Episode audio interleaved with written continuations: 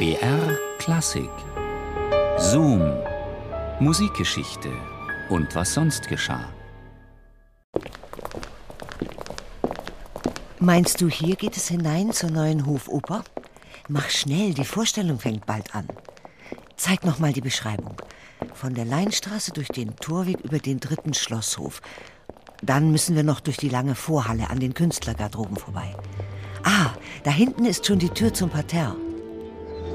Die meisten Zuschauer haben schon aus der Stadt ins Schloss gefunden. An diesem 30. Januar 1689 zur Einweihung der neuen Hofoper. Alle sind warm angezogen. Die neue Bühne verfügt über die modernsten technischen Einrichtungen, die sich ein Regisseur nur wünschen kann. Doch eines hat das Theater nicht, eine Heizung. Nur die Künstler können sich aufwärmen in ihren Garderoben. Das Publikum friert.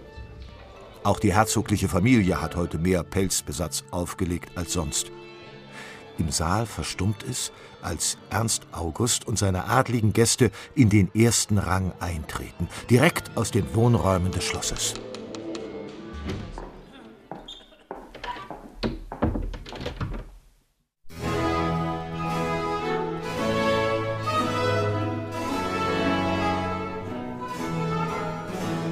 Hofkapellmeister Agostino Stefani steht am Dirigierpult. Auch ihm ist kalt im geräumigen Orchestergraben. Vor ihm das neue Elite-Ensemble aus französischen Musikern. Heute muss er es zu Höchstleistungen antreiben. Schon in der Ouvertüre sammeln sich trotz der Kälte winzige Schweißperlen auf seiner Stirn. Ob sie alle funktionieren werden, die technischen Effekte, die der Herzog hier unbedingt ausprobieren wollte? Die Bühne, fast 30 Meter tief, ist mit Finessen gespickt. Stefanie dirigiert und grübelt. Ein bisschen hat er ja übertrieben, der Herzog, mit diesem Theaterneubau.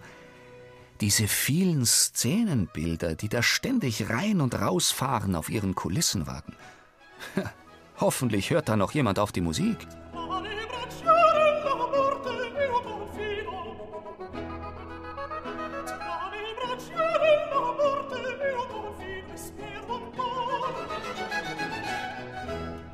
Das Publikum soll in Staunen geraten.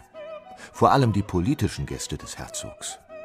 Ernst August feiert an diesem Abend nicht nur die Einweihung des neuen Opernhauses, er besiegelt damit zugleich den erfolgreichen Abschluss der Verhandlungen mit den umliegenden Herzogtümern. Ihre politischen Beziehungen haben sie hier in Hannover neu geregelt. Nur deshalb fiel die Wahl des Stoffes für diesen Abend auch auf Heinrich den Löwen. Die Geschichte des erfolgreichen Welfenherzogs soll imponieren. Ernst Augusts Gattin ist Herzogin Sophie von der Pfalz. Sie spricht ganz offen über den Zweck der Veranstaltung in ihrem Brief an den Hofrat Gottfried Wilhelm Leibniz. Herr Hortensio Mauro verfasst das Stück über Heinrich den Löwen. Ich glaube, dass man das Thema gewählt hat, damit die Nachwelt den Rang, den dieses Haus früher innehatte, nur nicht vergisst. Der Hofdichter Hortensio Mauro ist ein enger Vertrauter der Herzogin, ebenso wie Hofrat Leibniz. Bald gehört auch Stefanie zu dem innigen Kreis. Leibniz selbst hatte eingefädelt, dass der gefragte Komponist und Kapellmeister an den hannoverschen Hof wechselte. Als Leibniz einmal länger in München weilte, um die Geschichte der Welfen zu studieren, nahm er sich auch Zeit für diplomatische Besuche in der bayerischen Residenz. Es war leicht gewesen, Stefanie zu gewinnen. Das Land Bayern war verschuldet, die Künstler bekamen wenig Lohn. Und der neue Herzog Max Emanuel wollte lieber von Stephanies Künsten als Diplomat profitieren, denn als Musiker. In Hannover wartete Dichter Mauro schon sehnsüchtig auf seinen langjährigen Freund. Er hoffte auch auf Stephanies Theatererfahrung. Denn die neue Festoper sollte alle Erwartungen übertreffen. Im Juni 1688 kommt Stefani schließlich in Hannover an. Er geht sofort daran, italienische Opernstars für dieses wichtige Ereignis zu verpflichten. Auch die französisch besetzte Hofkapelle bekommt noch reichlich Verstärkung. Das natürlich aus Frankreich.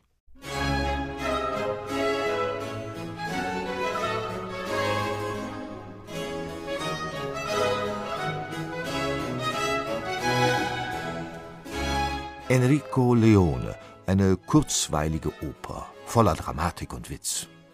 Heinrich der Löwe ist darin auf dem Kreuzzug und erlebt ein Abenteuer nach dem anderen. Daheim verzehrt sich seine Gemahlin Methilda nach ihm. Der Abend dieses 30. Januars gerät im hannoverschen Schloss zum Gesamtkunstwerk.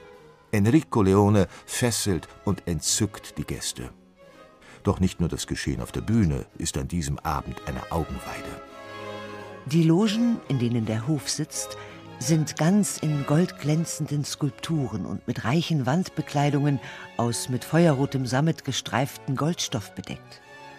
Wenn alle diese Logen durch weiße Kerzen erleuchtet und von so vielen Edelstein geschmückten schönen Fürstinnen und anderen wohlgebildeten Damen gefüllt sind, würde dieser Anblick allein genügen, die Gemüter mit sich fortzureißen.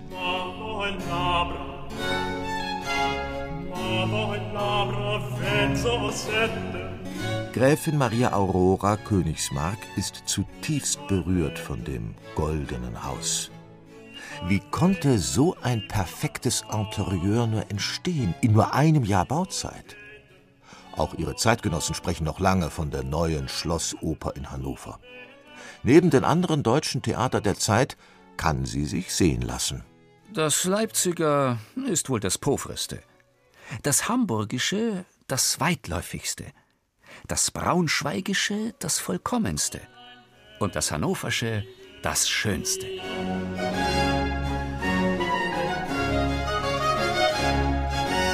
Auch die Oper Enrico Leone blieb noch lange im Gespräch bei Adel und Bürgern und erlebte viele Inszenierungen an anderen Höfen.